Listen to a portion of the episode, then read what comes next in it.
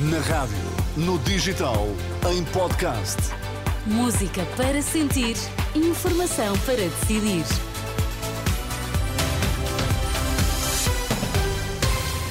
Vamos às notícias, edição das 11 com o Vítor Mesquita. Bom dia, Vítor. O que é que temos em destaque?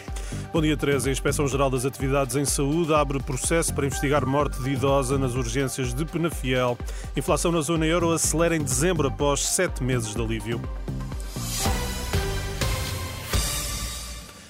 A Inspeção-Geral das Atividades em Saúde instaurou um processo de esclarecimento às circunstâncias da morte de uma idosa com cerca de 80 anos esta terça-feira no serviço de urgência no Hospital Padre Américo, em Penafiel.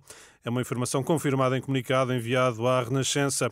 A idosa terá morrido enquanto estaria à espera de ser atendida. Recordo que a Unidade Local de Saúde do Tâmega Sousa, onde o hospital está integrado, garantiu à Renascença o cumprimento do protocolo, adiantou que se tratava de uma doente em fim de vida sem critérios clínicos para qualquer manobra invasiva de reanimação.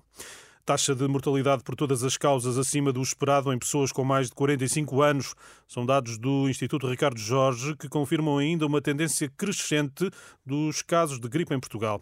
Os hospitais já notificaram quase 39 mil casos de infecção respiratória, mais de 6 mil casos de gripe na época 2023-2024. Tempos de espera permanecem elevados nos serviços de urgência. Esta manhã ultrapassaram as 14 horas no Hospital Beatriz Ângelo, em Lourdes para hum, doentes urgentes. Dados do portal do Serviço Nacional de Saúde revelam que, revelam que no Hospital de Santa Maria, em Lisboa, o tempo médio de espera era esta manhã de 13 horas para pulseiras amarelas.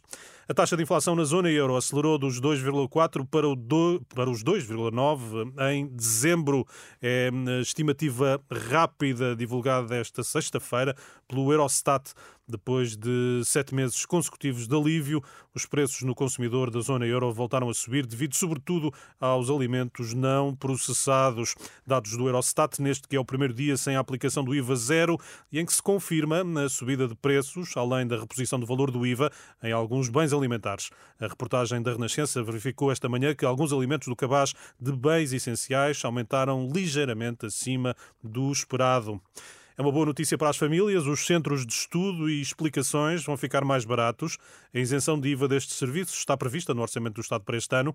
Anabela Santos, da Ordem dos Contabilistas Certificados, explica que os pais podem vir a ter um duplo benefício: mensalidades mais baratas e classificação dessa verba como despesa de educação. Exatamente, ou seja, além da isenção do IVA, ainda poderão ser dedutíveis como despesas de educação para efeitos de IRS por passarem, eh, neste, portanto, neste ano, a beneficiar da, da referida isenção de IVA.